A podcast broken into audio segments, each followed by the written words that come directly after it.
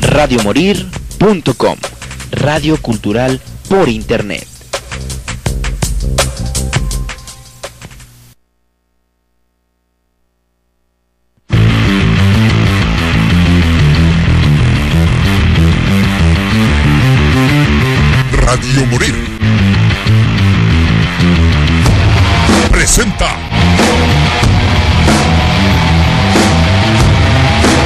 Programa donde se fusiona la música con controversia, la diversión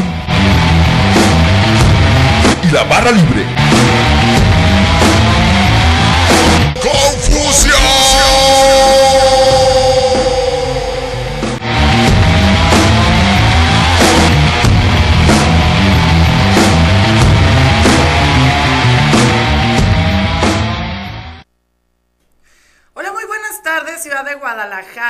Estamos aquí en una emisión más de su programa Confusión Musical. Mi nombre es Beatriz Navarro. Pues bueno, estamos ahora sí que eh, en este jueves, jueves de estrenos. Eh, pues ahora sí que, pues ya lo saben, que pues todos los jueves estamos hablando de cine y de todo lo que hay en el ámbito del séptimo arte, bueno, en esta ocasión estamos eh, dentro de la plataforma de www.radiomorir.com y a través de Facebook Live como Confusión Musical, Confusión con K. Y también estamos, pues bueno, aquí a través, eh, haciendo una breve, eh, un breve en vivo aquí en, um, en TikTok. Porque pues el día de hoy vamos a estar hablando de cine y vamos a estar hablando de muchísimas cosas más. Así que pues bueno, eh, dentro de, Facebook van a ver cómo está el rollo de la iluminación, porque ahorita hay muchísimo sol, digo, a comparación de los días pasados, hay muchísimo sol, ya no está haciendo tanto frío como en días pasados. Entonces pues bueno, apenas tengo voz porque lo que fue la semana pasada me quedé sin nada de voz por, por el clima tan feo que está. Eh, ahora sí que dependiendo de la región donde se encuentren es precisamente cómo está el clima. Entonces, pues bueno, nosotros aquí en Guadalajara, la verdad es de que le estamos sufriendo demasiado porque hace calor, hace frío y luego vuelve a hacer calor y luego hace más frío y está cañón. Entonces, pues realmente, eh, pues quédense con nosotros porque vamos a estar hablando de dos estrenos de esta semana. Saludos a Osvaldo. Bueno, el día de hoy, déjenme decirles que también estamos transmitiendo por TikTok para los que nos siguen en TikTok, que de repente se avientan nuestras reseñas cortas. Pues también vamos a estar haciendo un pequeño live ahí. Entonces, ignoren el agujero del micrófono. Seguramente esto se lo hizo alguien que fuma. Pero bueno, ignoren el agujero del micrófono. Pero, pues bueno, eh, vamos a estar hablando acerca de dos películas bastante interesantes. Nada más que, Felipe, quiero preguntarte algo que, bueno, para los que no conocen a Felipe, Felipe es aquí el que me ayuda con la producción. Es que mira, esto se ve sumamente oscuro, lo, de, lo del Facebook. ¿no? Ah, ya sé por qué. Creo saber por qué. A ver, déjame ver si es esto. Sí, la transición. Es la transición. Ah, ok, a ver, vamos a ver por acá. Sí, ahí está. Ah, ya, ahora sí ya nos vemos. Es que estábamos en puro eh, voz en off, pero ya, los que nos siguen en Facebook, ya ahora sí ya nos pueden ver porque pues hoy nada más pusimos una, una cámara.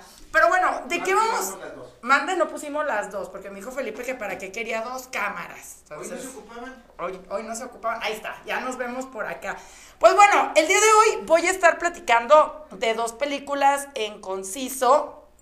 En primer lugar, una es la de Zona de Interés. No sé si ustedes ya vieron esta película de Zona de Interés. La verdad es de que está buenísima. Yo tenía eh, diferentes expectativas. Digo, no me quito la bolsa porque traigo la chamarra, porque apenas vengo saliendo de la gripe, entonces literalmente es encuerarme y, y todo. Digo, le estoy haciendo publicidad gratuita, pero pues ni modo. Entonces, bueno, quiero platicar acerca de esta película de zona de interés, formas de contacto. Pues bueno, para los que nos están escuchando en eh, Radio Morir, pues puede ser a través del chat de la página www.radiomorir.com. Para los que nos están escuchando y viendo por Facebook Live, pues bueno, ya saben que ahí pueden poner sus comentarios. Ahí vamos a estar eh, respondiendo todos. Ustedes saben que nosotros leemos absolutamente todos los comentarios y pues acá por la transmisión de TikTok, pues también vamos a estar leyendo los comentarios. Entonces, pues bueno, el día de hoy quiero platicar precisamente de esta película de Zona de Interés. Es una película que se estrenó esta semana, eh, que bueno, la semana pasada eh, hubo el estreno de Madame Web, de repente... Eh, a mí no me gustó absolutamente nada, la verdad es de que yo sí soy muy fan del universo cinematográfico Marvel, pero no me gustó absolutamente nada Madame Web. Creo que este tema de eh, el universo Marvel ya está muy rebuscado y entre este rebuscar, de repente sacan historias nada más por tener los derechos, porque bueno, recordemos que estos derechos de Madame Web los tiene Sony al tener los derechos de Spider-Man, que estos fueron adquiridos antes de que existiera Marvel Studios. Entonces, pues de repente eh, toman decisiones medio extrañas, por eso van a ver que hay muchísimas... Eh, películas que tienen que ver con el universo de Spider-Man, por ejemplo Venom, no dudo que en algún momento saquen una de Carnage como tal. Está también, eh, pues ahora Madame Web, que la verdad es de que está bien malita, está bien, a mí no me gustó absolutamente nada. Entonces, eh, pues la verdad es de que hay otras películas de las cuales sí vale la pena hablar. Digo, al ratito vamos a platicar un poco de Demon Slayer, que este...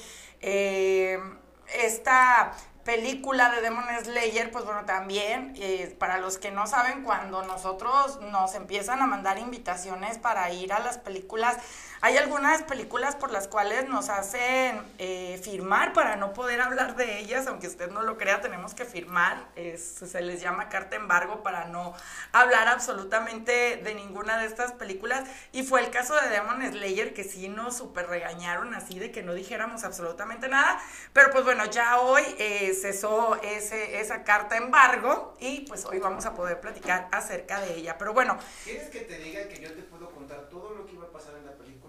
No, pues es que, digo, es que es como ver los caballeros del zodiaco, no sé. No, fue el último capítulo de la temporada pasada junto con el primero del nuevo. Y eso es un, es un, anime que sí veo y sigo también el manga. O sea, a ti sí te gusta, si eres fan. A, mí me gusta, eh, eh, no, todos, no todos, pero sí hay animes que me gustan y ese es uno de los que me gusta. Ese sí te gusta. Que bueno, eh, ha, ha, tomado gran popularidad porque si ustedes no se acuerdan, primero lo distribuía eh, Cinépolis Distribuciones en una distribución más pequeña, porque pues eh, recordemos que Cinépolis tiene su distribución pero pues estamos hablando a nivel nacional en todos sus cines y pues resulta que ahora mismo le está distribuyendo Sony Pictures al momento de ver pues precisamente todo el alcance que tiene esta película que como bien nos dice eh, Felipe pues eh, es primero un manga y después es que se pasa a un anime y después es de que lo mandan a formato de película, ¿cierto? Mira, te voy a explicar. Normal, en Japón este, tienen una forma de escribir. ¿Pero sí te oyes? Sí, tengo el micrófono ah, abierto. Ok. En Japón tienen una manera de, escribir y se llaman novelas ligeras. Ajá. O web no, y a veces, o a veces web novels, novelas basadas en la web, como si fuera tu blog. Ahí escribes toda tu novela, ¿no? Ya después de que los internautas le gustó, la pasas a formato físico. Ajá, que ya es el manga. Exactamente. Y después ya pasa a animación, dependiendo de la aceptación del público. Ah, ok. Entonces digo, aquí es... Pero son como si tuvieras a Corinto Yaro escribiendo novelas, así como las que escribía novelas rosas, y después se las hicieran este, miniseries. Bueno, es que pasó lo mismo con Sailor Moon. Sailor Moon también primero fue eh, precisamente la historia con estos dibujos, después fueron los mangas, después fue la serie, como se le pudiera decir, y después fueron las películas y después fue el remake que pueden ver ahorita de Sailor Moon en Netflix, porque eh, Netflix compró los derechos de Sailor Moon para eh, pues poner como esta animación un poco más actual para las nuevas generaciones que no conocían a Sailor Moon. Entonces estamos hablando pues de que estos trabajos japoneses son seguidos por un montón de gente, ¿no? O sea, por jóvenes. Desde hace más de 30 años. Sí, que de hecho también es el mismo esquema de Dragon Ball y es el mismo esquema de Caballeros del Zodiaco y es el mismo esquema de quién más, así como muy famoso. Es que se puede decir que sí y no, pero sí ha habido este, a partir de los 80s, Remy, Heidi. Remy, Heidi, este, Candy Candy. Candy, Ajá. eh, Robotech, este, Massinger Z. Mira, este Felipe se lo sabe este, todos. Maya. ¿Te acuerdas de la vieja Maya? No. No, de ese no me... Me acuerdo de Candy Candy, me acuerdo de... Pero, no, es que- De Remy, Remy era súper dramático. No, no, no, es que por eso te digo que primero son novelas. Ajá. O sea, no crees que los japoneses hacen así de, ah, se me ocurrió, y como aquí que es el cómic. No, allá tienen una pinche trama, así vienen... No, literalmente novelesca. Digo, es Y como... te, y te ponen y te matan a los personajes y te ponen Sí, y te rompen el corazón. Ahí sí les vale madre, ¿no? Con Remy se murió el abuelo, se murió el chango, se murió el perro.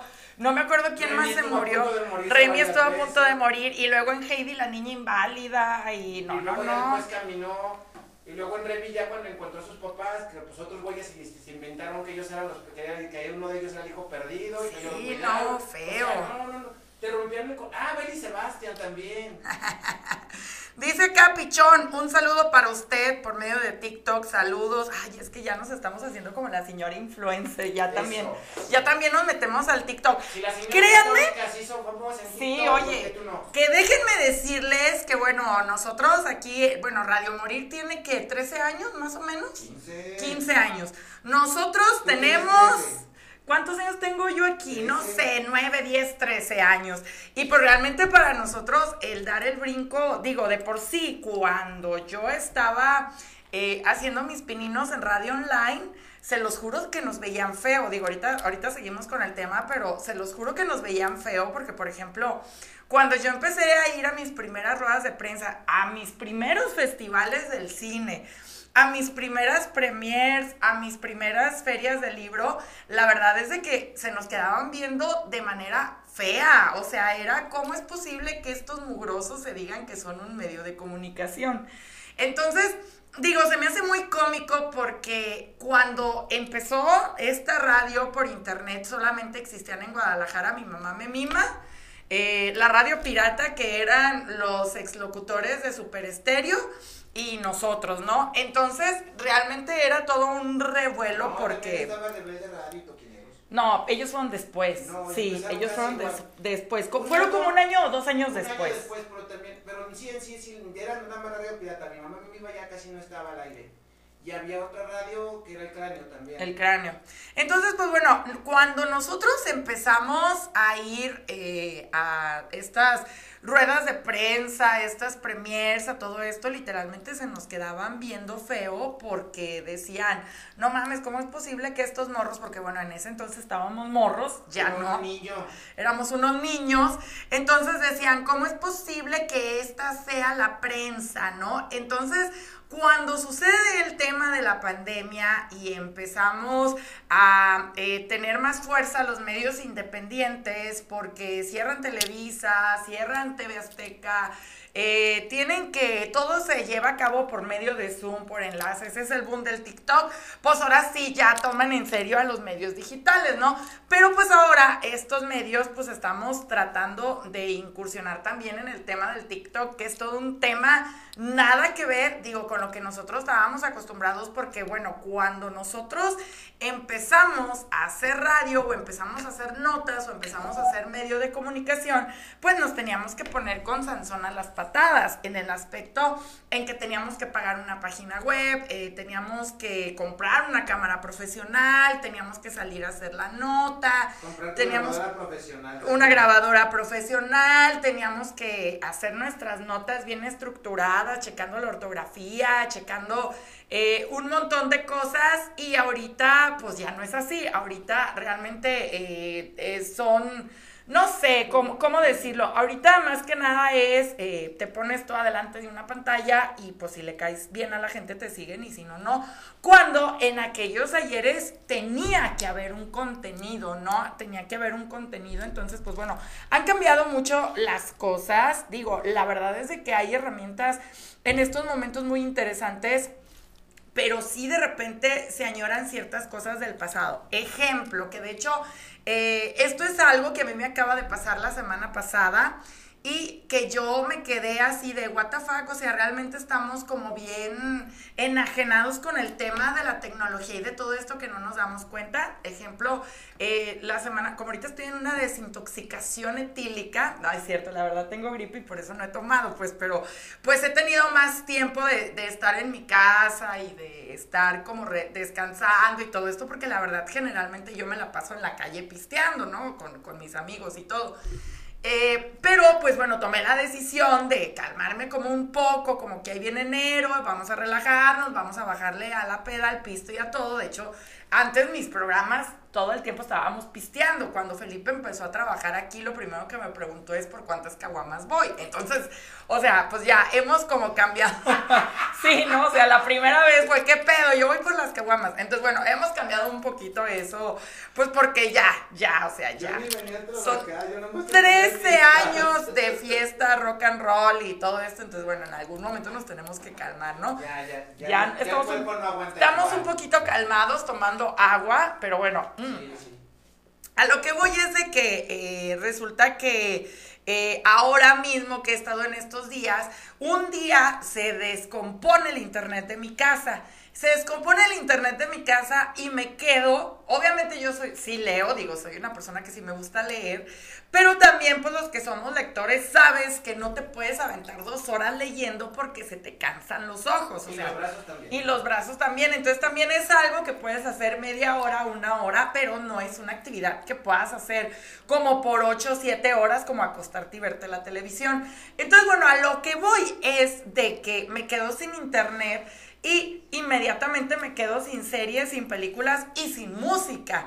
Leo un rato, me enfado y digo, bueno, ¿y ahora qué voy a hacer? Y recuerdo que por ahí en mi cuarto arrumbado tenía un iPod que les estoy hablando que este iPod tiene 24 años porque ese iPod lo adquirí como en el 2000 y algo, más o menos, sí, como en el 2000 y algo, cuando los iPods era la cosa más grandiosa del planeta, ¿no? Ahorita ya, por ejemplo, están las redes sociales inundadas de los lentes eh, de, de realidad aumentada y de realidad virtual de, eh, de, iPhone. Pero pues la verdad, bueno, de Apple, pero la verdad es que en aquel entonces, eh, hace tantísimos años, lo que estaba así súper in era precisamente este tema de eh, pues nosotros comprar nuestro iPod y llenarlo con un montón de música, la carpeta, digo, yo tenía uno de 80 gigas que era lo más genial del mundo porque le cabían como, no sé, como 10 mil canciones, ¿no? Entonces, bueno, estamos hablando en una época donde también la ley, ¿cómo se llamaba esta ley, Felipe? ¿La ley Sopas? No, si no me equivoco, no me acuerdo. Pero total de que antes de que llegara esta ley, resulta que tú tenías a la disposición de un clic en tu computadora, tú podías descargar toda la música que tú quisieras por medio de Ares o por medio de uTorrent. Entonces, bueno, era como un universo abierto. Entonces, bueno, mi iPod tenía música y música y música y música y no saben cuánto paro me hizo ese iPod en mis citas de aquellos ayeres. Pero pues luego también me sacaba unas vergüenzas horribles porque de repente pues cuando tú tienes eh, una biblioteca musical pues obviamente vas a tener música bien chida y bien rockera pues pero luego vas a tener dos, tres gustos culposos que te van a avergonzar. Entonces bueno me pasó en una cita con un músico de la escena tapatía que pues una vez nos fuimos a cenar y todo y pongo yo mi, mi iPod y primero estaba diciéndome que qué chida música tenía, que qué perro gusto musical y ya cuando salieron dos, tres cochinadas y me dijo, no mames, qué pedo contigo, ¿no?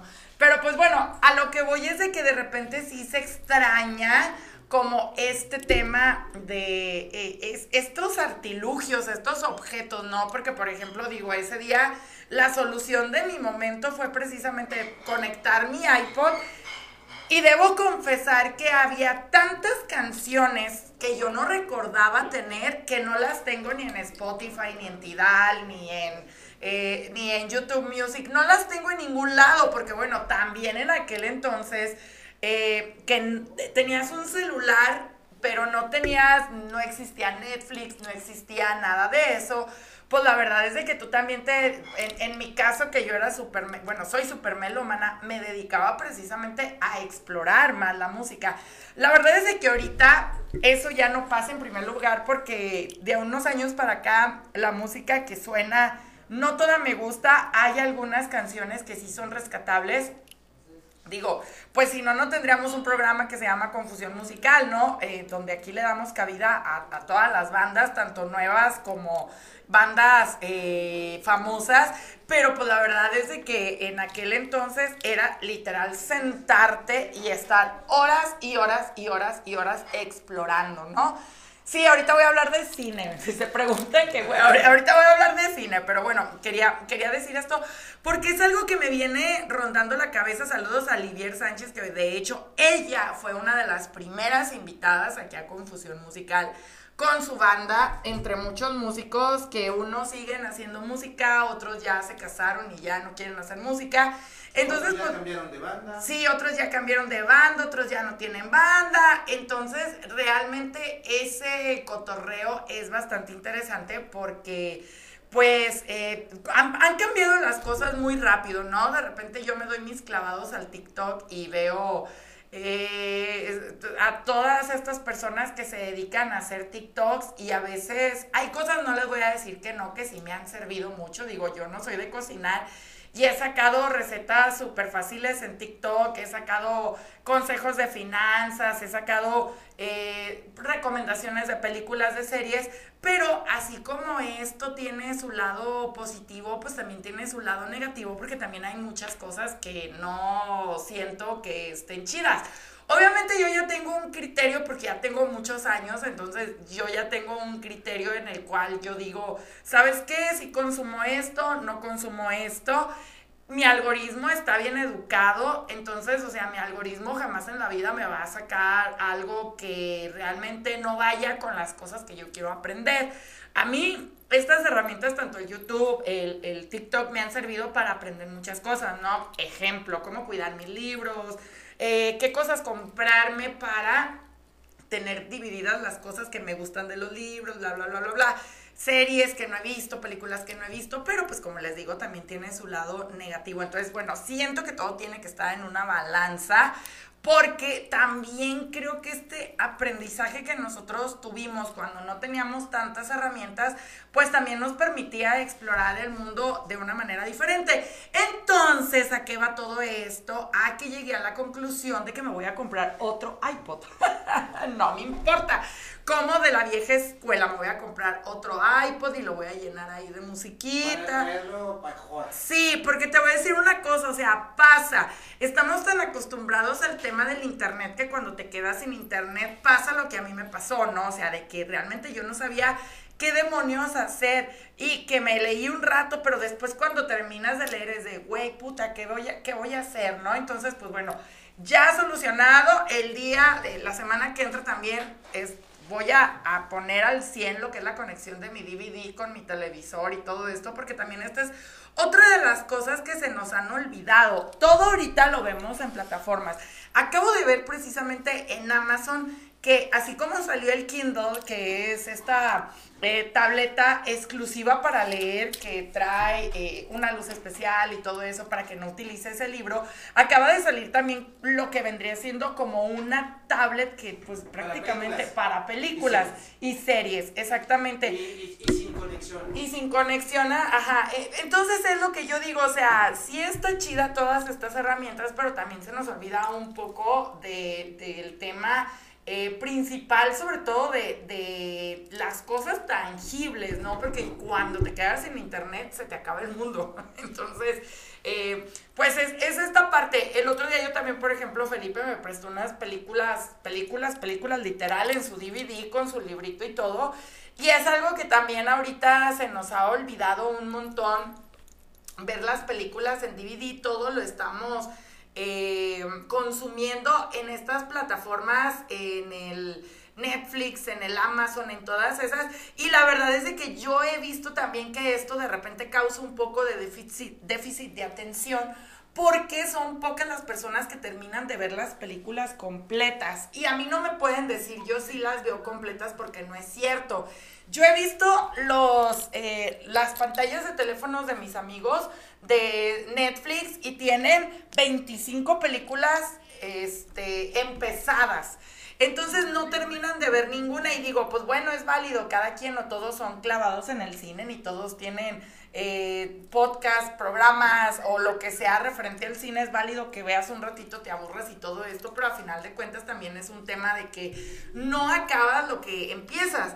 Y ese es un tema que afecta absolutamente en todas las áreas, el estar dejando cosas inconclusas, ¿no? O sea, no es porque, ay, güey, no mames, la película que ibas a ver era súper importante, no, pero pues sí, es un tema de disciplina, de tiempo, de atención, de... Digo, por ejemplo, yo veo gente en el cine cuando yo voy al cine y yo no puedo entender cómo pueden agarrarle el hilo a una película si están metidos en el teléfono. O sea, a lo mejor es gente muy chingona, muy cabrona, no lo sé, pero yo no puedo. O sea, yo no puedo hacer eso. Yo jamás he entendido cómo están en el teléfono en el cine contestando mensajes y de repente voltean y ah, muy chido esa escena. Uy, pero ni la viste. Exactamente. O sea, a mí me pasa que yo la primera vez que voy a ver una película, veo unas cosas. Generalmente si es una película que me gustó mucho, voy, la veo de nuevo y obviamente en esta segunda vista yo encuentro un montón de cosas que la primera vez no vi. Entonces ahí es donde yo me pregunto, la persona que estaba en el teléfono, ¿cómo le hizo para entender todo, para ver? Hay a veces detalles tan sutiles en las películas que si no pones atención, se te fueron por siempre jamás. Entonces, pues bueno, eh esto es algo que déjenme decirles que la verdad hay que ponerle como mucha atención porque pues se nos va ahora sí que, que, la atención en todo esto. Entonces, pues bueno, mi resolución de este mes, lo que yo entendí a partir de eso, número uno, es de que tengo, necesito una biblioteca física. A lo mejor, eh, sí, en algún momento me voy a comprar un Kindle, pero necesito una biblioteca física que yo pueda ojear, que yo pueda subrayar, que yo pueda regresar al libro, que yo pueda volver a leer, etcétera, etcétera. Número dos, que necesito una audioteca también lo más tangible posible. A lo mejor ahorita ya el tema del CD, si es un poco, eh, ¿cómo se le pudiera decir? Obsoleto. Pero, pues la verdad es de que eh, sí, a lo mejor tener esta opción de un MP3, digo, no tiene que ser un iPod puede ser un MP3 tal cual, eh, que solamente te dediques a escuchar música, porque también el hecho de tener la música, el WhatsApp, el TikTok, el Facebook y todo, pues realmente también no se disfruta igual, ¿no? Y número tres, tengo que ponerme un DVD para estar viendo una película y ver la película y ya, o sea, no tenerle que picar a nada del pinche teléfono, pues. Entonces realmente yo he visto que esto de cierta manera te organiza un poquito la vida. No sé ustedes, pero no sé si les pasa que de repente, ay, güey, no mames, no me alcanza el tiempo. O llega la noche y, ay, no me puedo dormir. Y pues todo esto tiene que ver por lo mismo, ¿no? De que a veces estamos como tan pegados de el tema de que si te escriben, que si esto, que si lo otro, que las notificaciones, que bla, bla, bla, que realmente, o sea, tu cabeza está en otro lado, ¿no? Entonces, pues bueno, hay que poner mucha atención en eso, pero pues eh, ahora sí que los... Eh, lo que yo les quería comentar acerca de estas dos películas también va mucho acerca de, precisamente como también hay películas que exploran áreas bien interesantes y películas bien malas, como, como Madame Web, ¿no? No, güey, malísima. No está mal, está horrible. Ay, no, ya no me van a invitar a las premiers por andar diciendo eso de las películas. No, pero todos lo dijeron, hasta los que fueron a la premiere así en Ciudad de México invitados para críticos, hasta los mismos críticos todos la Ah, sí, es que sí está bien feita. Pero bueno, hablando de cosas buenas, bonitas e interesantes, pues déjenme decirles que precisamente esta película de eh, la zona de interés está cañona. Esta película realmente, cuando yo la vi nominada, que bueno, las nominaciones al Oscar salieron hace como un mes más o menos, si no me equivoco. Aproximadamente. Aproximadamente. Pues resulta que estaba ahí eh, la zona de interés, anatomía de una caída. Entonces, pues ya empecé a palomear, ¿no? Ah, ya vi Oppenheimer, ya vi Barbie, ya vi Killer of the Flower Moon, ya vi esta, ya vi aquella, ya vi esta. Entonces, pues bueno, me voy y me, me, pongo a ver Anatomía de una caída, me encantó. Y resulta que se estrena eh, esta película de zona de interés. Y pues eh, inmediatamente me meto a las reviews a ver de qué se trata. Y cuando yo veo que habla del tema de la Segunda Guerra Mundial, pues bueno, para quien no lo sepa, este es uno de mis temas así favoritos, ¿no? Todo, todo lo que tiene que ver, porque bueno, aparte el tema de la Segunda Guerra Mundial es un tema bien amplio porque son muchísimos sucesos a la vez. Digo, cuando ya te pones a documentarte, a ver, a leer y todo esto, son muchísimos eh, puntos para que todo este conflicto se llevara a cabo. O sea, no es nada más como que, ay, Hitler. Toda la banda siempre como que piensa que la Segunda Guerra Mundial es Hitler y los campos de concentración. Y no, pues tiene que ver lo de Estados Unidos, la bomba nuclear, Hiroshima y Nagasaki, el frente de guerra con los soldados alemanes que lo tratan películas como Sin novedad en el frente, que ahí te habla pues precisamente de cómo iban los soldados bien felices a valer madre, a llegar este, ahí a encontrarse y a chocar con una realidad horrible donde todos se morían, donde regresaban pedazos a la familia, o sea, entonces era algo bien, eh, bien feo que la gente no tenía como conciencia, porque bueno, los alemanes también estaban como muy metidos en este pride, en este orgullo. Entonces, eh, pues es bastante fuerte lo que sucede y también pues tiene que ver la vida de los soldados alemanes, de los capitanes, de los sargentos, de todos estos. Y esta película va precisamente a esa área inexplorada porque, por ejemplo, películas de los campos de concentración hay para aventar para arriba, ¿no? Está El niño de la pijama rayas, La ladrona de libros, la serie de Ana Frank, El pianista, eh, La vida es bella, eh, La lista de Schindler, y le puedo seguir porque hay miles de películas de, la, de los campos de concentración, pero casi no hay películas de los sargentos o de los capitanes o de las personas que trabajaban en los campos de concentración, porque bueno, cuando Alemania ocupa Polonia, que, que en esta ocupación es literal meterse, ahí que de hecho ya después si ustedes ya es un tema de historia ya más aburrido pues por si a ustedes les llega a interesar eh, ustedes van a saber que esta segunda guerra mundial pues seguro se fue a consecuencia de los terrenos o la tierra que se perdió en la Primera Guerra Mundial. Entonces, a partir de ahí, gran parte de lo que se peleaba precisamente era Polonia. O sea, ya el daño colateral eran los judíos, pero se peleaba no por matar a los judíos, sino porque querían varias regiones, ¿no? Entonces, regiones estratégicas, regiones que tenían ciertas eh, capacidades eh, de insumos, de minería, etcétera, etcétera, que bueno, ya eso si les interesa les recomiendo un documental de Netflix que es eh, la Segunda Guerra Mundial a color. Hay varias, hay, hay muchísimos. Entonces, pues bueno, resulta que todos estos capitanes, sargentos, capataces que se fueron a, Polonia, a trabajar en estos campos de concentración, pues no eran nazis locos asesinos, ¿no? Que es como el, tema que te manejan, sino que eran soldados regidos por el Tercer Reich, eh, con Hitler a la cabeza, pero eran soldados que tenían una familia, que tenían esposa, que tenían hijos, que tenían parientes, que tenían amigos, etcétera, etcétera entonces, pues bueno, ellos tenían que trasladarse de Alemania a estas regiones porque varios de ellos tenían los encargos de cuidar estos campos de concentración. Entonces, para que esto fuera más fácil, pues eh, prácticamente era eh, meterse a una de las casas aledañas, digo, ya lo, si ustedes ya vieron la lista de Schindler, ustedes pueden ver cómo este capitán prácticamente tiene una casa en la colina, ahí en uno de los campos de concentración. Entonces, esta película de zona de interés, de, de interés habla precisamente de Rudolf Hoff, creo que se, que se llama, y él tiene una casa a un lado de Auschwitz, que bueno, este es uno de los campos de concentración, uno, porque había muchos, o sea, no crean, había eh, Auschwitz, había Mauthausen, creo que se llamaba, no me acuerdo, pero había muchísimos campos de concentración entonces, él era el encargado de dirigir todo este campo de concentración.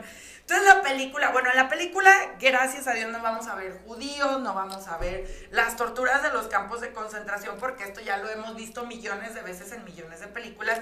Igual que en Oppenheimer, no vimos el tema de Hiroshima y Nagasaki, porque también es un tema ya bien rebuscado, donde hemos visto en El Imperio del Sol, en un montón de, de películas. Este, y voy a hacer una pausa. Oye, Felipe, le cambiamos acá nomás al, al Facebook. Ahí, si quieres, déjale. Ahí, sí, pues salimos. Ahí déjale en paz. Para cambiar a Facebook. A ver, bueno, entonces voy a hacer una pequeña pausa por acá, por, por el radio, y nosotros seguimos por acá. Y ahorita nos vamos a cambiar a la página de Sala VIP para seguir continuando, pero bueno, por acá no cortó transmisión. Entonces vamos a cambiar. ¿Ya detuve ahí? Sí, ya Ay, bueno. Entonces, eh, en lo que me... ¿Sí, seguimos al aire acá? Ok, no, bueno, bueno, bueno, sí, no síguele. Yo sigo hablando. bla, bla. Entonces resulta que esta película pues habla precisamente de la familia de Rudolf, que eh, tienen literalmente una casa a un lado de este campo de concentración. ¿Qué es lo feo de la película y por qué está causando tanto revuelo? He visto muchas personas en TikTok que dicen que es una película súper horrorosa, que da miedo, que la verdad es de que sí. Es una de estas películas donde tú no vas a ver nada. O sea, no se ve, como les dije, no vamos a ver judíos, no vamos a ver el campo de concentración, no vamos a ver ninguna de estas cosas feas que pasaron eh, en este en este tema de la Segunda Guerra Mundial. Pero lo que sí vamos a ver es eh, cómo, o sea, es que o todavía no me cabe en la cabeza, la volví a ver ayer para ver si le, le restaba un poco de importancia el tema de la película y no, creo que estoy más indignada. ¿Qué pasa? Que podemos ver a una familia en una casa de verano, todos güeros, eh, estrenos de la semana. Eh, todos güeros, todos bonitos, la raza aria, el orgullo alemán, el mil por ciento. Y de fondo vamos a estar. Ah, saludos Alberto Estrada, saludos amigo, gracias por estar aquí. Eh, vamos a escuchar de fondo balazos, gritos, eh, sollozos, bebés llorando, gente gritando, o sea, imagínate. Entonces es un tema así de cómo el ser humano se eh, normaliza este tema de, de lo que pasa a un lado y te deja de importar. Y la banalidad y la frivolidad de si yo estoy bien y yo como en mi casa, a mí me vale madre lo que le suceda a los demás. Esta película va de eso, lo cual es, o sea, ultra chocante. Muchísimas gracias, Felipe. Es ultra chocante porque la verdad de las cosas es de que eso sucedió en la realidad. O sea, en la realidad estaban estos... eh, ay, ya me quedé acá friciada. Felipe, ayuda. Entonces, este, en la realidad era lo que pasaba, o sea, estos soldados tenían, es que mira, se quedó ahí, eh, tenían, Se te, se te enfrió. ajá, tenían a sus familias viviendo a un lado y para ellos era así como vivir en el rastro literal, así que oyes a las vacas, que oyes a las reses ahí y a ti te vale madre. Entonces, ese es el punto fuerte y álgido de, de esta película, porque eh, la máxima, eh, el máximo drama que existe en la familia es precisamente que a Rudolf lo quieren, gracias, que a Rudolf lo quieren cambiar y la esposa no se quiere ir porque se le hace bien bonito y tienen la vida perfecta. O sea, tienen la vida perfecta a un lado de uno de los campos de concentración que mató a miles y miles de personas inocentes, entre hombres, mujeres, niños, bebés, mujeres embarazadas, viejitos, personas eh, con alguna discapacidad. O sea, Chequense el nivel de esa historia. Obviamente la película está basada en un libro, está basada en un libro y pues la verdad es de que a mí se me hace eh, totalmente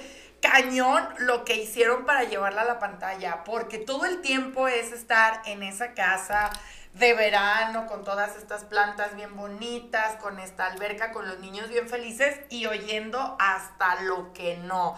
Entonces, eh, realmente es un shock eh, emocional y digo, ya si más o menos sabes un poco de la historia y sabes un poco lo que sucedió dentro de estos campos de concentración, la verdad es de que es impactante saber que viviste a un lado donde se llevó a cabo uno de los genocidios más grandes de la historia a nivel mundial, a nivel historia, a nivel todo, ¿no? Entonces, pues bueno, vean esta película, Zona de Interés, aparte la película como elemento artístico, está muy buena por muchas cosas, ¿no? En primer lugar, porque bueno, Zona de Interés se habla acerca de, a mí esto me interesa y lo de alrededor no. Entonces toda la película está centrada literalmente en un punto en la pantalla, en medio de la pantalla. Ahí va a transcurrir todo porque es como que lo demás no existe, ¿no?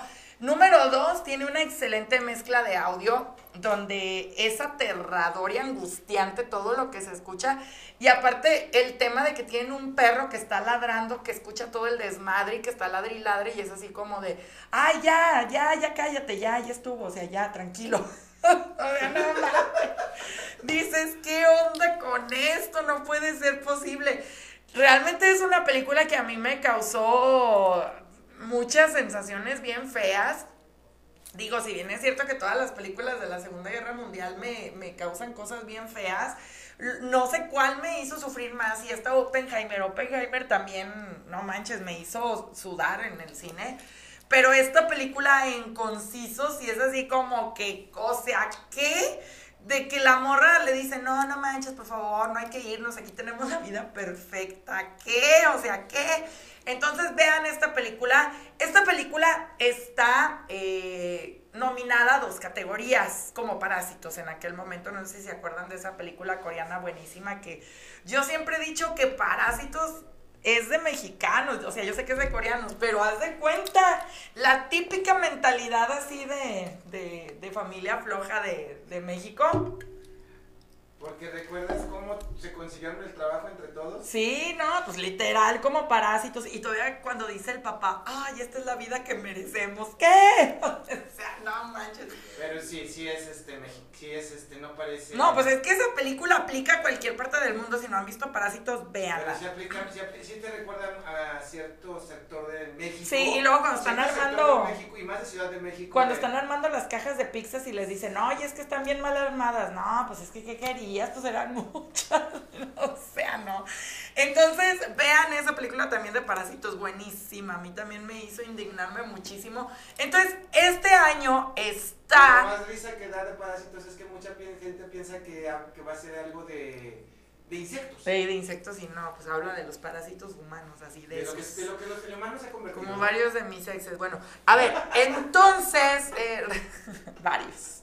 Resulta, espérate, ya se me fue el rollo. Ah, Resulta que esta película está nominada a Mejor Película Internacional compitiendo con La Sociedad de la Nieve. Ay, no, que La Sociedad de la Nieve es otra cosa que no mames, cómo me hizo llorar la Sociedad de la Nieve. Ah, que por cierto, tenemos ya mil y tantas vistas. Digo, pues yo soy así. Apenas estoy haciendo mi faceta de youtuber, entonces la verdad, eh, para nosotros son muchos.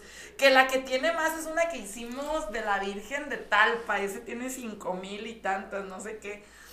Pero bueno, en esta ocasión eh, subimos esa de la Sociedad de la Nieve en nuestro canal de YouTube. Digo, si ustedes quieren ver unas reseñas ya en forma, donde no esté divagando, donde Mayra nos hace una edición bien, donde sí están bien las, las este, reseñas, pues váyanse a eh, nuestro canal de YouTube. Estamos como Confusión, Confusión, la O con acento con K musical con K. Ahí van a poder ver varias reseñas. Digo, estamos haciendo ahorita un especial de las que están nominadas al Oscar. Entonces ya está Oppenheimer. Me niego a hacer la de Barbie, pero en algún momento la tengo que hacer. Está Killer of the Flower Moon. Está. no quieras, no quiero, es que a mí no me gustó. No sé por qué está esa porquería. pero bueno.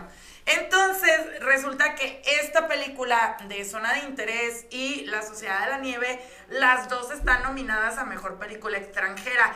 Pero no solamente eso, sino que esta película está nominada a Mejor Película. O sea, como Parásitos. El año que Parásitos la rompió fue precisamente porque sucedió esto, de que estaba por un lado... Eh, como mejor película y por otro lado como mejor, ay, ¿qué dije? Mejor película y mejor película internacional, sí, así, así, así así era. No, es que les digo que ando ahorita con un divagar por aquí, por acá. Entonces, pues bueno, está muy, muy, muy bueno esto. Ahorita en el cine es así como la orgía de las películas, la que veas, bueno, no la que veas, no se crean, porque si ven Madame Web no está buena. No, pero por ejemplo, está Zona de Interés, está eh, en algunos cines Killer of Flower Moon, está Oppenheimer, está este varias, varias que realmente les van a, buscar. Para esta otra reseña voy a pedir la ayuda de mi amigo Felipe. A ver si me hace caso, porque él sí es así como taco, yo la verdad no tanto. ah, vente, es que siéntate por favor. Por favor, quiero que nos hables, no, quiero que nos hables un poquito de Demon Slayer, porque tú sí eres así como... Deja abrir el micrófono. Sí, sí, ábrelo, porque tú, no quiero dar información que no es. Entonces, como ya vimos que tú sí eres un estudiado en el tema, pues qué mejor que tú nos digas qué onda con, con esta película de Demon Slayer, porque, bueno, esta es otra de las películas súper esperadas por alguno, por alguno. Por no tanto por mí, fíjate que te voy a ser honesto, yo no la quería película, Ajá. no, más bien lo que queríamos de película era el todo el arco que se va a estrenar, que se está estrenando con esta película. Muchos decíamos que ese arco era muy pequeño, como para que lo hicieran completo, pero no sabemos cómo vayan a trabajar. Arco, ¿a qué te refieres? ¿A, ¿Hacia dónde va la historia o Arcos es como las series, ah, temporadas. Ah, ok, ok. Además que acá se le conoce como arco. Si es que tenía que sacar a mi otaku aquí de la radio, porque yo soy cinéfilo, no solamente, y aparte soy muy también bibliófilo. bibliófilo. ¡Ay! Soy muy lector. Me gusta, y por eso conozco, he aprendido a reconocer la novela japonesa. Ajá. Las novelas japonesas son como las novelas ligeras que hemos tenido, como, ¿te acuerdas de las que, las que ponían en Editorial VIP? Sí. Tonga y todas esas. Ajá. Haz de cuenta, así, pero... Pero bien hechas. Pero, pero el japonés es diferente, trae otra idea, ¿no? Este, Kimetsu no Yaiba, Demon Slayer, habla de un grupo de cazadores de demonios. A ver, pero ¿cómo se dice en japonés? Kimetsu, no, Kimetsu no Yaiba. Ah, ok, va. Kimetsu no Yaiba, Demon Slayer, cazadores de demonios. Hay un demonio principal, Usan, que es el que creó a los demás demonios. Tiene un grupo de demonios de elite que se conoce como lunas superiores. Y él tuvo un hermano. Historia así. Que el hermano, cuando él y el hermano tuvieron sus diferencias. El hermano se volvió cazador, él se volvió demonio. Entonces, pero el que se vuelve demonio. miento, no, no, no tuvo un hermano. El hermano lo tuvo una de las lunas superiores. Este. Se vuelve demonio pues, porque él no podía estar con la luz del sol. Eran como vampiros, ¿no? En ese Más o menos tipo vampiro, pero había. Este, pero él no, todavía no era demonio. No, este, pasaron varias cosas. Hay una flor especial que le dieron el, medicamento para que pudiera estar con la luz del sol. Al final, en una carretera, mata al güey que se la creó y nunca se entera dónde está la flor. Que es una flor de que sale ahora en esta película, ¿no? No, viene desde el inicio, inicio de No, pero que ahora es la que hace que la hermana de, no, este cazador. no. Déjame te cuento, pues. A ver, con échale, la échale con la flor. Vamos a hacer el resumen Como la flor. vamos a hacer el resumen rápido. Tanjiro es campesino, un demonio ataca a su familia, la hermana no queda muerta, la, mayoría de la familia muere, muere. La niña se vuelve demonio. La niña se va volviendo demonio, pero él no quiere matarla. A él le hablan de los cazadores y resulta ser que él desciende de un linaje de cazadores. ¿Vale? Conoce a otros cazadores, a otros aprendices de cazadores, se vuelve aprendiz de cazadores. Los cazadores saben del, del, problema de su hermana y él la trae en una cajita con una vara aquí para que no muerda, ¿no? Sí, sí, sí, pero sí se ve medio, medio, medio sadística. en fin, este, fetiches de japoneses. Estos están locos. Durante toda la trama de, los, de, las temporadas que ha habido, pues él anda buscando la cura para su hermana, destruir a los demonios y aprende y conoce a los pilares principales, que es lo que es la temporada nueva. Que los cazadores- los pilares. O sea, los, caza- los chingones se vuelven pilares. Sí. Entonces, eh, eh, Tanjiro quiere llegar a ser un pilar. pilar, sí. Ah, ya. para destruir al demonio principal, a que, porque destruyendo al demonio principal, es como los vampiros, como Ajá. dijiste. Tenemos a Drácula, aquí tenemos a Usan, ese güey es el chido, si lo mat dicen que si lo matas, ya con eso se acaba todo el pedo de los demonios, ¿no? Y este güey es lo que busca, ¿para qué? Para poder que su hermana recupere su humanidad. Pero en la temporada pasada, durante el final de la temporada pasada, a este güey casi lo andan matando y la hermana, pues, le toca el sol. Y la hermana no podía soportar el sol porque si le toca los demonios, si los toca el sol, los quema, los destruye. Pero de lo cuenta que- soportó. Ay, no, ya es spoiler. spoiler. Bueno, no es spoiler. Es que los que les gusta ya saben lo que pasó. O sea, ya lo vieron. Sí, te estoy diciendo que la película está basada en los últimos capítulos del arco anterior y los primeros de este arco, que se va a estrenar, creo que este fin de semana, en Crunchyroll. Crunchyroll, los derechos los compró Sony. ujú. Por eso es que, y no, solo, y no solamente de Crunchyroll, también de Funimation, las dos aplicaciones, las dos páginas web, donde todo el anime japonés, coreano y chino se, encuentra. conocer, Exactamente. Actualmente Funimation deja de, de- deja de estar en línea el 2 de abril. Todo el contenido se va a ir a Crunchyroll. Y porque Sony compró las dos a nivel mundial. Entonces, ahora Sony es dueño de, de un gran mercado dentro del anime a nivel mundial. Porque hay derechos que Netflix, Paramount, las demás distribuidoras, HBO, han comprado desde Japón para distribución mundial. ¿No crees que Crunchy se ha quedado con Oye, todo? aprovechando que estás aquí, seguramente, bueno, ya que eres conocedora así del tema del manga y de todo este rollo, yo me acuerdo que existía uno de unas morras que también eran como demonios, pero que le salían unos tentáculos invisibles y descuartizaban a la gente y no sé qué. ¿Cómo se llama ese?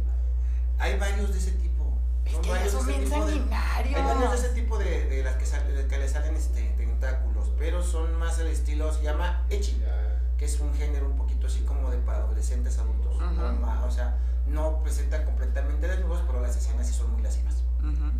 Y Muy no te puedo decir un nombre porque hay como 25 o 30 mínimo, por decir algo. Muy bien. Pero ya este, lo que es Kimetsu no Yaiba, la película esto trata. Trata de lo que fue lo último de esta temporada pasada y lo primero de esta temporada nueva. Lo hicieron así. Y que es lo que estamos, bueno, lo que vamos a empezar a ver en pantalla a partir de hoy en el cine. Sí, que se conoce entrenamiento de pilares, este arco, porque es donde ya Tanjiro, junto con sus amigos, porque tiene dos amigos, no, ya no voy a spoilear más, Porque uno tiene una cabeza de... porque se creó, en, eh, se, se creó como tipo Tarzán. Ah. es que son muy raros los personajes. Sí, sí, sí, sí. Noske. Ese. Llama Inosuke. Ajá. Oye, que por cierto, tráeme a José Luis porque voy a hacer con él la quiniela a ver si ya me vio algunas Sí, de... pero sí, este, Ah, sí. Lo que, lo, que, lo que es bien importante es que este arco que va a pasar por Crunchyroll y que pueden luego verlo contratando lógicamente a 150 pesos al mes, eh, van a ver todo lo que va a ser el entrenamiento para convertirse en pilar para ya llegar al desenlace. Creo que le faltan dos temporadas nada más para llegar ya al final. Que en el manga ya se acabó el, Que obviamente va a ser manga otra película. Van a ser como dos películas o tres más. Muy bien. Ay, mira, ya me escuchó. Siguiente. Bueno, esto es acerca de Demon Slayer. ¿Por qué le dije a Felipe? Porque pues la verdad es de que yo no soy tan amante de, de este tema del manga y de todo esto. Y la verdad es de que, bueno, yo no sé cómo por qué nos dijeron que no, eh, que no dijéramos nada si él me está diciendo que ya mucha gente sabe, pero pues bueno, José Luis lo agarré comiendo, bueno, José Luis es aquí ot- otro de los personajes que nos acompaña en el programa, que bueno, eh, con él el año pasado me aventé una quiniela bastante interesante del Oscar. Entonces, quiero saber si ya hiciste tu tarea y ya viste algunas películas, porque si no, la siguiente semana ya tenemos que hacer nuestra quiniela, José Luis, porque está cañón. Pues yo no he visto ninguna película. ¿Ninguna del Oscar? no, Ninguna. no sé, bueno, sé de dos o tres que es- están muy buenas, pero no las he visto.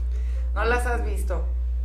Oye, no, pues- voy muy mal, así es que no creo poder apostar esta ocasión, Sí. porque ni hay. Ay, José Luis. No Bueno, si alguien quiere apostar conmigo, dígame, si alguien quiere apostar en estas quinielas, el año pasado le gané a José Luis. Pero el año pasado sí viste más películas, ¿no? Sí, sí te aventaste, sí habías visto Elvis, habías visto todo en todas partes al mismo Sí. tiempo. Eh, no me acuerdo cuál otras habías visto. No, pues, pues no me acuerdo cuáles otras, pero, Pero le gané, pues entonces. pero la verdad es que eh, de- me enteré de- del tema de algunas, como Elvis, como Oppenheimer y Barbie y todas estas, este, me enteré de cómo estaban las, las, este, las películas y pues obviamente hay que tener mi opinión basada en los trailers. Ahí está. En esta ocasión, pues he visto por ahí en, no se han nombrado dos o tres películas muy, muy buenas. Acabas de mencionar una ¿Cuál? de la del, este, del, del, este, la del nazi. Ah, zona de interés. Zona de No, interés. esa está muy que buena. interesantísima. No, está muy es bueno. Tema de donde pues vi el tráiler y vi algo de información de esta película. Hicieron comentarios de que pues la película es totalmente eh, como una visión de lo que veían las personas de los, de los nazis y que ellos querían aparentar que no existía y que no ha pasado No, nada. pues más allá de aparentar, el tema de esta película es como cuando tienes unos vecinos que le pegan a la esposa y tú te acostumbras y no Así haces es. nada. Entonces es lo mismo, pero obviamente a una a una escala, a una escala muchísimo mayor, pues porque acá estamos hablando una sociedad a de una vida, balazos, o sea, acá estamos hablando aparte de balazos, gritos, este, este, quemados.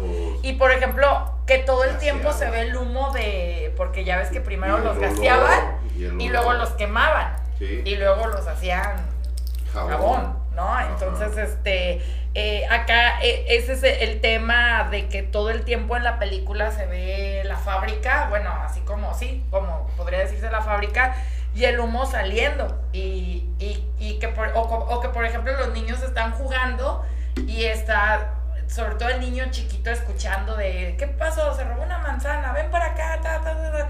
Y el niño así como, no, ¿para qué lo hacías? Pues, pero eh, es, es- sí está bastante fuerte porque Pues del la otro crudeza, lado, la crudeza del lado nazi, del lado nazi. del lado nazi, de que muchas veces, pues obviamente nadie pensaba que ese tipo de personas existían, como también hay una película de la mujer, este, la mujer um, que le decían la loba, que era una sargento de, coronel los campos de nazi, concentración. Que también era este, precisamente una perseguidora de, de, de- de todo tipo de este tipo de personas, de los judíos, y que pues obviamente asesinaba y te, pues el morboseaba a, la- a los que les gustaban y, y hacía actos sexuales con estas personas, entonces eh, era increíble, creo que se llamaba Emma, no sé qué. Hay otra película también que pueden encontrar en Netflix, ahorita les digo el nombre, pero esta película se basa en un libro, en un libro que se llama eh, ay, maldito, maldito Alzheimer, te digo, hablando de alemanes Alzheimer. Eh, una mujer sin importancia se llama el libro y es acerca de, fíjense la historia, o sea, chequense la historia. Es una mujer, eh, creo que británica, si no me equivoco, si mi memoria no me falla.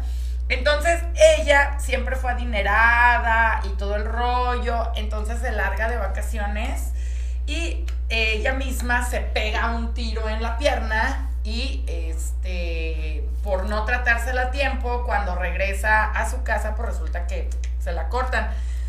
Pero pues ese no fue impedimento para ella. Si estamos hablando de 1940 y tantos, pues bueno, las prótesis no eran lo que son ahorita, entonces eran prótesis eh, muy pesadas, que lastimaban a la gente, que no eran como tan útiles, se les podría decir. Pero Madera- Madera y fierro. Ajá, madera y fierro. Entonces esto no la detuvo a ella y ella se convierte en una espía. En una espía para meterse entre todo este tema de. para, para pues ahora sí que tumbar a Hitler, porque mucha gente se preocupa que por qué los nazis tuvieron esta libertad de hacer todo lo que quisieron, pues en primer lugar tenían engañado a su propio, a su propio pueblo para empezar, o sea, todo esto eh, a partir de la propaganda de Goebbels, que era la mano, uno de, de los gabinetes ahí, de, de, la parte del gabinete de Hitler, que era la mano derecha, y él se encargaba de hacer todas estas... Eh, ¿cómo se les dice? no. Promoción. No, no, no. Este, toda esta. Divulgación. No. Eh, toda esta. Eh, pues sí, o sea, se me fue la pues palabra. lo que pasa es que realmente. Propaganda, toda esta propaganda. divulgación que propaganda. Este, la, la, la, idea era que los nazis, el grupo nazi que generó a, a Hitler, que, que era un partido político. Era un partido político y que lo sigue siendo y existe todavía, nada más que ahora le llaman neonazis. Y este, estas personas es, generaban una, una idea del, de, la supremacía blanca. y obviamente hicieron a, a, Hitler creer que podía él ser una persona, aunque si ustedes saben, Hitler es judío, era judío. Y tenía tanto odio de los dirigentes judíos de la gente de su religión y de todo su gremio, porque lo maltrataban. Él era una gente pobre, muy pobre y tan pobre que. y un soldado raso, un soldado raso en la Primera Guerra que Mundial. lo denigraban. Y como lo denigraban tanto, él dijo: No, pues me voy a convertir. Como él tenía las facciones blancas, él era se sentía ario. Entonces se empezó a creer en la divulgación de la de la, raza aria, la supremacía. Y, también a creer en la propaganda de los nazis. Exacto, o sea, entonces todo este tema de ya cuando, cuando termina todo esto, los alemanes que eran afiliados a este partido se dan cuenta todo lo que sucede, pero por ejemplo los campos de concentración no eran campos de concentración, sino que les decían que eran como áreas donde iban a tener a los judíos teniendo una vida normal, pero que los iban a apartar porque ningún ario tenía ni que casarse con un, judío, ni tener amigos judíos, ni nada. Entonces, por medio de esta propaganda, de estos videos de propaganda que antes pues no, no existía la televisión, sino que la gente iba y veía las noticias en estos temas de propaganda. En el cine, entre película y película, te sentabas y veías todos estos videos de propaganda. Ajá, los, los cortos propagandísticos pues resulta que ahí decía, la, o sea, la gente estaba muy tranquila porque decían, ay, no manches, o sea, los tienen en estas áreas para que no se empaten con nosotros, pero ellos están bien.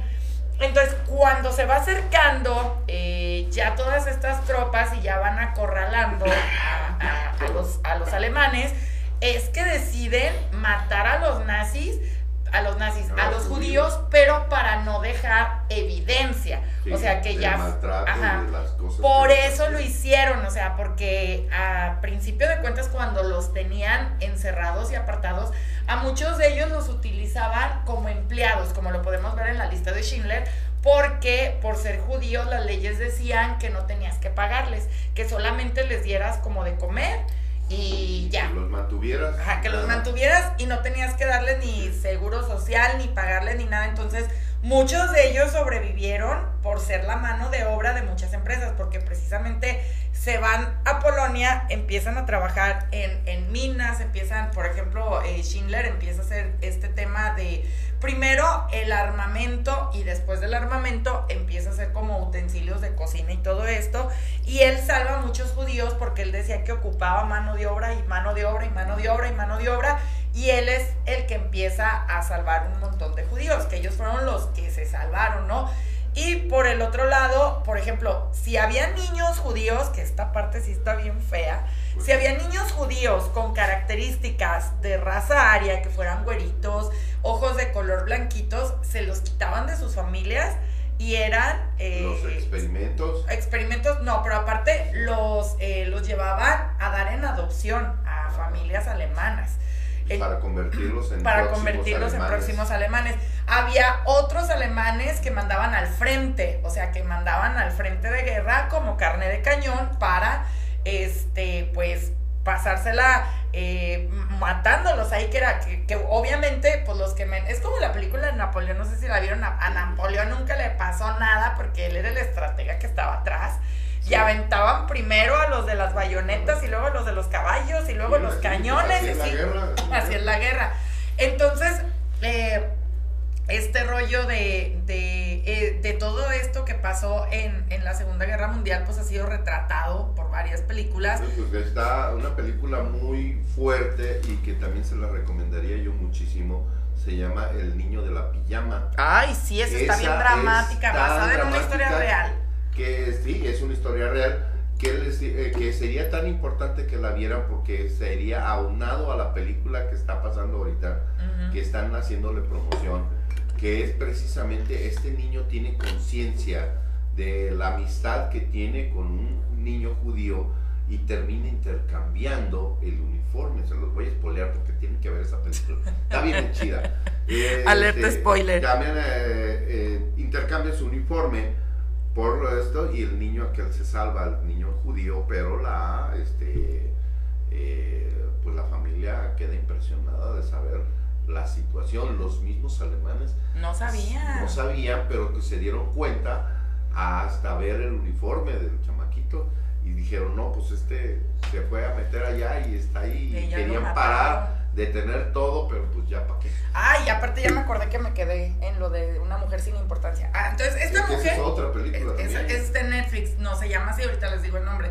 Pero esa mujer, con todo y, y- y el tema de su pierna y todo eso, pues no la detuvo porque era una mujer fuera de su tiempo que ella quería hacer grandes cosas. Entonces, cuando estalla la Segunda Guerra Mundial, ella se mete al frente contrario para ver de qué manera pudiera como ayudar a, a darles información para que precisamente cesara la guerra o encontrar pues algún eh, Método algún para método para acabar con Hitler, porque si ustedes no lo saben, Hitler tuvo un montón de atentados en el que ninguno se murió, que por ejemplo hay una película de Tom Cruise que habla precisamente de los eh, ajá, Operación Valkyria, que era una operación para eh, tratar de matar a Hitler, ¿no? Entonces, esta mujer, eh, pues va, tiene información y se las pasa al bando contrario y todo esto. Y los alemanes empiezan a dar cuenta que hay una mujer que tiene cojera y que tienen que encontrarla porque ella es la que está llevando información. Entonces esta mujer también estuvo a punto de morir, estuvo detenida, sufrió un montón de cosas, pero la contó y escribió su libro, la mujer. O sea, y, y hay, es lo que les digo, de la Segunda Guerra Mundial hay tantas cosas, o sea, porque fueron muchísimas historias, digo, también en el Imperio del Sol podemos ver cuando caen las bombas de, de Hiroshima y Nagasaki, esta película que fue de las primeras de Christian Bale, que de hecho él ve el resplandor cuando, cuando estallan las bombas a lo lejos. Eh, entre muchos, entre muchas otras, que bueno, fueron muchísimas cosas impresionantes. la película que habla y describe a Hitler este, es una película que también está basada en el libro ah, Mi manera, o mi, no, mi, mi, mi forma de vivir. No, no, no, se llama ¿Cómo se llama el libro Mi lucha, Mi lucha. Precisamente mi manera. la, la, este, Esa es una hay- canción, José Luis, no, No, mames. Que hay una, la película la nombran así porque este, es basada en el libro, pero no, no, es, no tiene el título de mi lucha. Es la historia de Hitler prácticamente. Es una historia que pasaron eh, también en HBO y todo ese tipo de lugares. Es un chico muy delgado en, que participa en esta película y es el que representa a Hitler durante todo el tiempo de, de esta sesión.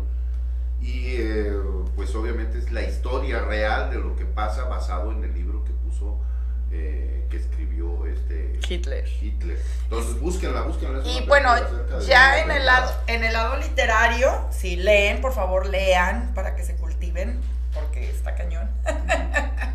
Está Los hornos de Hitler, El diario de Ana Frank, La ladrona de libros, La lista de Schindler, eh, muchísimos. Ay, ah, y sobre todo, esta ganadora del Oscar sin novedad en el frente, puta, esta la acabo de ver. También. Esta película está basada en un libro alemán muy popular. Este escritor alemán, bueno, es que ya si nos vamos por el lado de los libros, hay muchas novelas antibélicas, ¿no? Que por ejemplo del lado de Estados Unidos está la de Johnny tomó su fusil, de donde Metallica agarró la idea para sacar su video de One, que a su vez es una película que se llama Johnny tomó su fusil.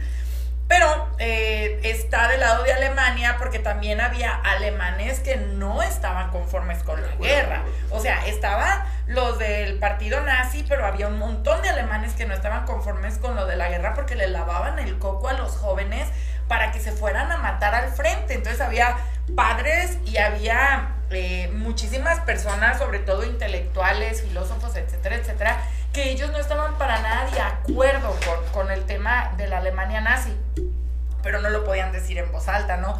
Entonces esta novela sin novedad en el frente sale muy cerca de los acontecimientos de la Segunda Guerra Mundial, le bloquean el libro al, al escritor, lo prohíben, como siempre pasa, ¿no? Con estas, peli- con estas eh, libros incómodos. Y muchos años después es reeditado este libro y tiene muchísimas adaptaciones cinematográficas. La que ganó el Oscar es una adaptación cinematográfica alemana, porque cabe destacar que esta película de Zona de Interés es alemana. O sea, También. está hablada en alemán. Y está nominada La película a mejor película ajá, internacional y a mejor película. extranjera. A Está mejor compitiendo extranjera. al sobre a la de a, la de los Andes. La Sociedad de la Nieve. Sociedad de la Nieve. Y ganó, le ganó el BAFTA a la Sociedad de la Nieve. Entonces vamos a ver acá qué pasa, ¿no? por- buena la cierto, lucha con la- esas de la Sociedad de la Nieve sí la llegué a ver. Este, esas, esa es una No que película.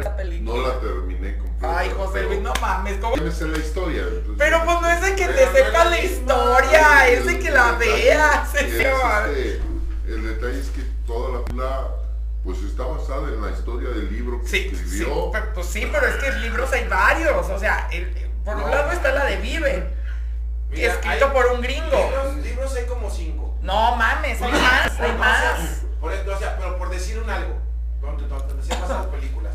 Libros hay que terminan igual, pero cada libro tiene No, su- pero este, puede- Ah, pero no, espérate, Este, este, No. este es Ay, no, es más contada por, Por decir No, te por el primero que espera, escribió, no, no, perdido, Explícale. perdido. El libro de Viven lo escribió un inglés entrevistando a los sobrevivientes, que esa es una película. Fue como, como una bibliografía, ¿no? Fue, fue una entrevista que les hizo muy recientemente de los acontecimientos. Entonces, los morros todavía. Ay, que disculpen siendo brillosa porque hoy no me maquillé. Se puso un poquito de maquillaje. No me puse nada de maquillaje, al rato me maquillo. Entonces, este, esa es una entrevista que les hizo, pero los- ellos tenían el calor del momento, se acababa de pasar lo de los Andes. Cuando ya lo procesan, cuando ya pasan muchos años que hubo de sobrevivientes, había algunos que no querían hablar ni dar entrevistas, quedaron algún trauma o, o- con un tema así. Entonces, Bayona eh, agarra a este escritor como que él sí con varios. No hubo ni en el equipo de rugby ni viajó en el avión. Pero relación o sea como compas de la edad. Y él junta a todos. Y logró juntar a todos. Y después de no sé cuántos años es que habla con ellos y por medio de entrevistas saca el libro de la Sociedad de la Nieve. Ese libro, cuando lo lee Bayona, dice, no manches, tengo que hacer un libro de esa película, de ese, una película de ese libro, mejor dicho.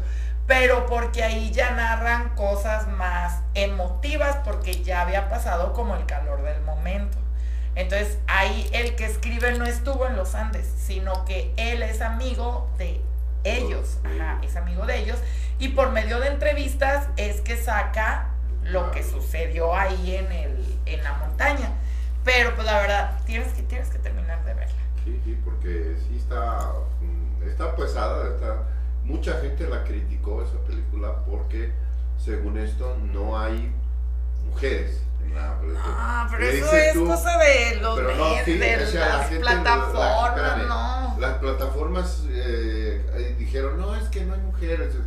Pues hay muchísimas películas en donde se tocan o por- puro tema de mujeres o puro tema de En hombres. primer lugar, ¿Por qué ahora está basado, en mira, en primer lugar está basado en una historia real. Y en la historia real no sobrevivieron mujeres. No, porque la mamá y la hija y la hermana de uno de los chavos mueren, en el- eh, bueno, mueren poco No, después. y varias murieron al momento, o sea, por ejemplo, Sí, no se ve en la Sociedad de la Nieve, pero la de Viven sí, que una mujer quedó atrapada porque cuando choca, el, cuando cae el avión y choca, Ajá. todos los asientos se van aplastando y una de las mujeres que iban adelante se quedan prensadas sus piernas entre los asientos Sí. y no la pueden sacar. Y ella es una de las primeras que mueren.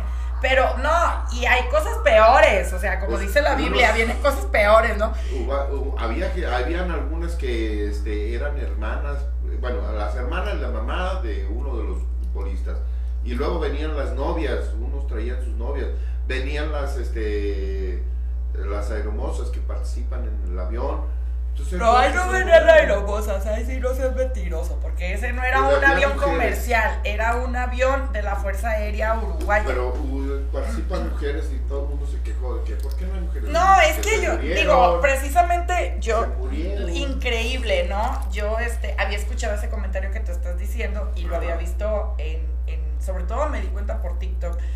Y eh, sí, digo, o sea, está chido que haya mujeres feministas y todo este rollo, pero no mames, o sea, pues es que si está basado en una historia real, ¿dónde chingados le quieren meter mujeres? O sea, Pues, no. eh, Hay historias de mujeres. Querían hacer que hicieran sexo Hay después de historias- muertos. Porque ya ves que todas las películas tienes que meterles un montón de No, sexo. pero hay otra cosa peor, o sea, hay cosas peores. No Pues sé cómo se le llama a este rollo. No, espérate, eso ni siquiera. Hay otras cosas peores que es como un fan made, no sé si se le diga igual, pero es así como de, por ejemplo, a mí me gustó la Sociedad de la Nieve y yo hago mi propia historia de la Sociedad de la Nieve Sí. donde Endo se enamora de mí. Ah, Y yo. ¿qué? Cuando vi eso, dije, no mames, Pues ¿de verdad? Y sí, o sea, en internet hay un montón de historias de muchachitas, de obviamente pubertas, que ven el personaje de Enzo y, ay, no, es que...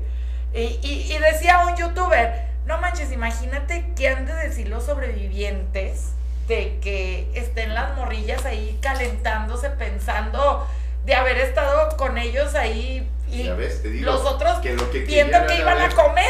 En la sociedad de la nueve querían ver sexo. O sea, Cuando no las muchachas se ser, ¿Qué murieron. Cuando las muchachas perecieron ahí, la señora, la mamá, no. la hermana y todos murieron ahí. ¿Cómo van a tener? Todos querían ver sexo, por eso querían No, pues. ¿cómo crees? No, pues está- es supervivencia. En la supervivencia no estás pensando en coger, claro que no. Claro bueno, que no, no, sé. No, no, no sé quién pensó, quién, quién, quién pudo haber pensado en sexo, si en los libros que hay Pues nunca sí. mencionan el sexo al Pues contrario. claro que no. Mencionan- O sea, güey, no tenían fuerza ni para nada. lo que quieren hacer. Comer. La forma en que, están, la Sí. forma en que les da asco al principio cuando dijeron, es que no hay otra manera, solamente comer lo que ya está No, que fíjense, ay, Comerse digo, los que ya se murieron. Voy a hacer un comentario muy pendejo, pero es la verdad. En todas las películas de supervivencia donde se va a acabar la comida, dígase los La se de los Andes, dígase la de los 31 de la mina de Chile, dígase el corazón del mar, siempre hay un personaje que se, se estresa porque se va a acabar la comida y se sí. come la comida. Sí. Yo sería ese personaje. Yo sería ese personaje así que se comería absolutamente todo. O sea, yo me como toda la comida para sí, que nadie no, coma así, más no, y yo porque me muera vamos a morir, o sea, sí, ya sé, Me desgraciadamente yo sería, Todos se van a morir de hambre, yo, pero yo, me- yo vería- yo voy a durar más. yo sería ese personaje, desgraciadamente. Que bueno, como dato curioso, déjenme decirles que cuando fui, porque esta película yo primero la vi en Netflix, la de La Sociedad de la Nieve, y luego la estrenaron, que no fui por pendeja ahí, este, vino uno de los sobrevivientes a presentarla, no fui porque estaba aquí haciendo mi programa, no fui.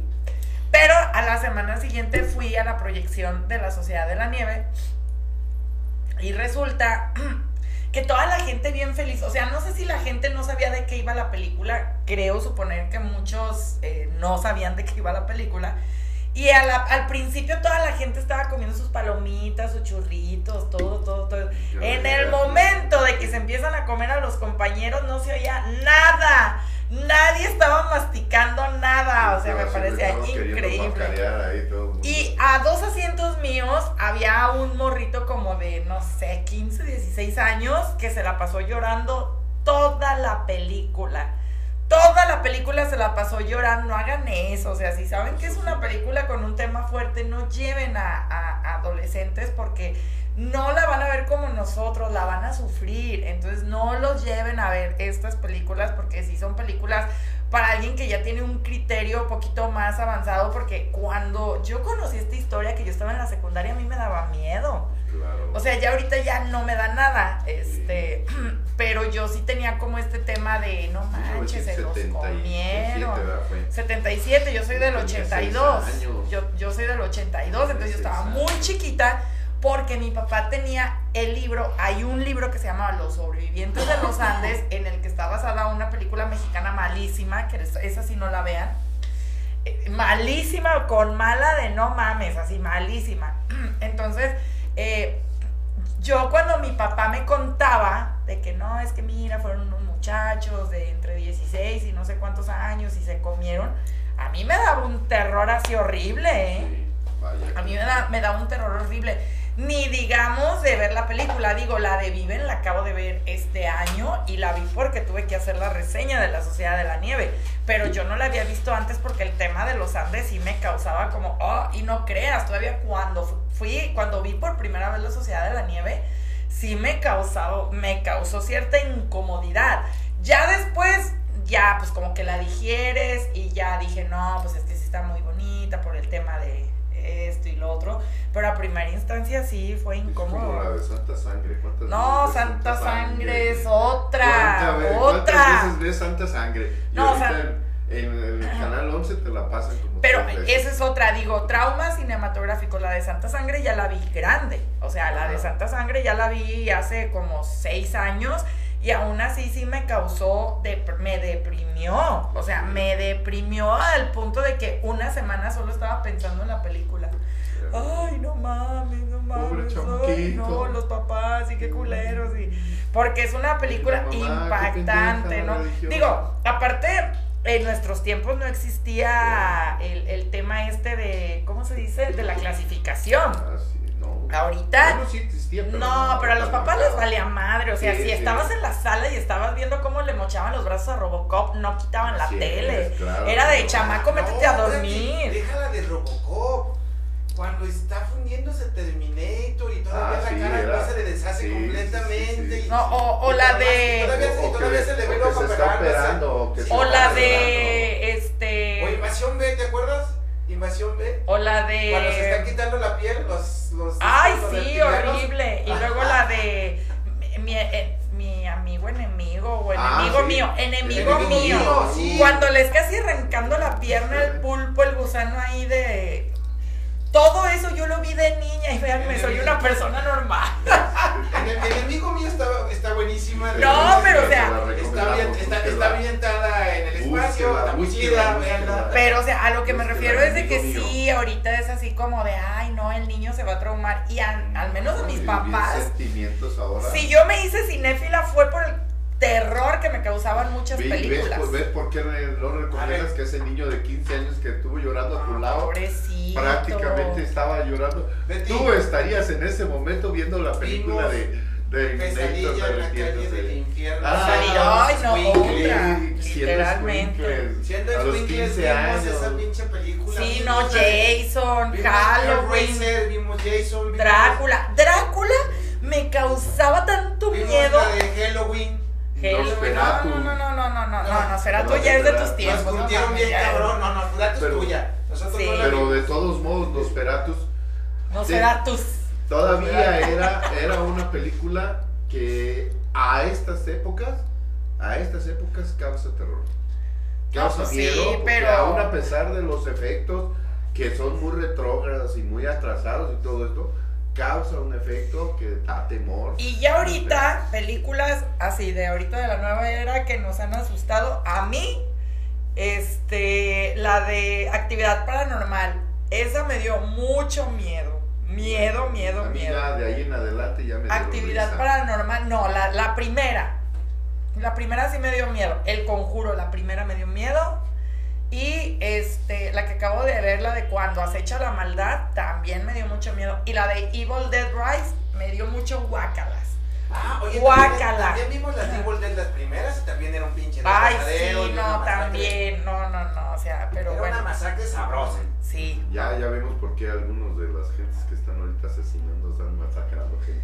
Pero pues bueno, esta es alguna de las recomendaciones cinematográficas, o sea, nos Entre- entre nazis, miedo, Robocop, no, Robocop, era un tema que yo no podía superar. Lo Aparte, deshace, lo destroza. Estamos lo- hablando de Lo los golpea. Robocop, ¿qué sería? 1983, Sí, 4. No, 86, 87 por ahí. Bueno, ahorita vamos a investigar de qué año es Robocop, pero yo sí recuerdo que la escena cuando a Morphy lo están balaseando y lo están despedazando Sí, es es cruel, cruel. Y les estoy hablando que yo la acabo de ver esa 87. escena 87. No he visto la película otra vez porque ni se me antoja del trauma que me causó, pero esta película eh, vi la escena porque en YouTube están, pues ya saben que ya ahorita podemos buscar como las partes así de, de las escenas. Las importantes. Y no manches, es increíble, o sea que tiene unos efectos especiales poscuchos, ¿no? Estamos hablando de los ochentas donde eran meros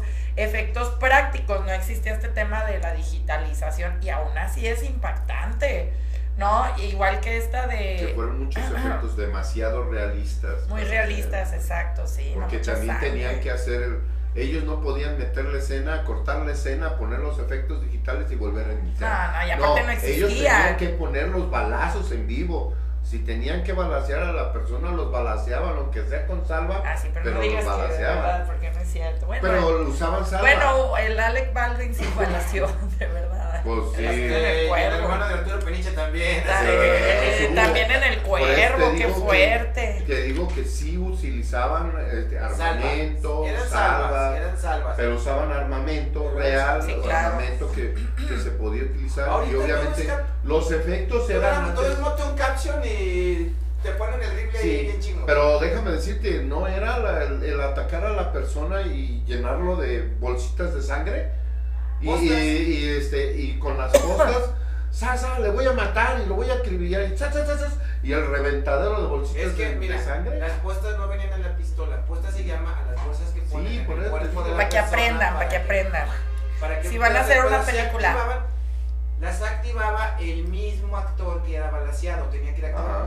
Y, y recordemos que hubo unas películas donde los actores les disparaban, ya estaban disparados y la sangre salía como que dos minutos después. Sí, sí, sí. Que bueno, esto en películas donde no había cosas reales, pero por ejemplo Holocausto Ca- Caníbal estuvo hasta demandado Eso. el director porque, Porque ahí mataron ese- animales de verdad. No, y mataron animales y hubo gente que sí estuvo dañada no, no los mentalmente. Mentalmente tal vez, no Este, los mentalmente les estuvieron dañadas porque hubo momentos de impresión en donde se comían, decían que se comían a la gente, pero eran efectos de, de brazos, ¿no? Donde estaban comiendo. Ay, a los que me están hablando por WhatsApp, ahí voy, ahí voy, ahorita les contesto. Ay, no, qué enfado. Pues ya quiero que te vayas No chingan. Pero las películas que hay, dijeron, cuando vi un resumen pequeño de lo que eran los Oscars y están diciendo que hay películas bastante buenas, está otra vez Oppenheimer. Oppenheimer, como, Barbie. como, este, Killer of the Flower Moon. Y hay películas A Napoleón me lo ignoraron. Que, sí, Napoleón. Que ¿Napoleón? no sirvió A mí sí me gustó. Pero no, pero no entró en nada. En Ya. nada. No, en nada, en nada. Y que por ahí hay una película de lo de, este, de acción. eh, Maestro está malísima, esa no la vean, la, la- la de Bradley Cooper, esa ya la pueden ver en Netflix, a mí no me gustó. Y créanme que intenté que me gustara porque habla de un maestro de orquesta, ya saben que yo soy así también, así Pero no. mames, Mozart. Cosas No, musicales no le sirvió. no. Eh, Ya nos vamos nosotros, ahorita les contesto los del WhatsApp, ay, no sean enfadosos. Ya, eh, estos enfadosos se acabó la Ay, no, ay, no, ya, ya nos vamos porque ya, ya, Ya tenemos que contestar hecho. los WhatsApps, no me dejan acá de cinefila mamadora. Mi nombre es Beatriz Navarro, recuerden que pueden ver las reseñas en forma en nuestro canal de YouTube, Confusión Musical 670, Confusión Apuéstenle a con. Betty, apuéstenle a Betty. Necesito a alguien que quiera apostar conmigo para la quiniela del Oscar porque José Luis está joteando. Entonces, si ustedes No, son alguien, nada, voy no a tener que nada, publicar nada, que sí. Son alguien que ya vieron todas las películas del Oscar, vamos a tener que hacer una quiniela para, eh, no sé, vamos a apostar algo para ver quién gana. Bueno, Porque- ya sabemos una que sí se la va a llevar, es esa de los. Ay, sí, que por cierto, esa actriz que sale en esa de los nazis sale también en Anatomía de una caída, o sea que le está, ay, como chinga, ya me voy porque ya me están marcando. Mi nombre es Beatriz Navarro, cuídense mucho. Hasta luego. Bye. Ay, no. ¿Cómo chingan? Radio Morir. Goodbye to you, my trusted friend. Presentó We've known each other since we were nine or ten. una hora de confusión musical y diversión. No te lo pierdas los jueves de 5 a 6 de la tarde. ABC skinned our hearts and skinned our knees. Goodbye, my friend, it's hard to die. Birds are singing in the sky. Now that the spring is in the air.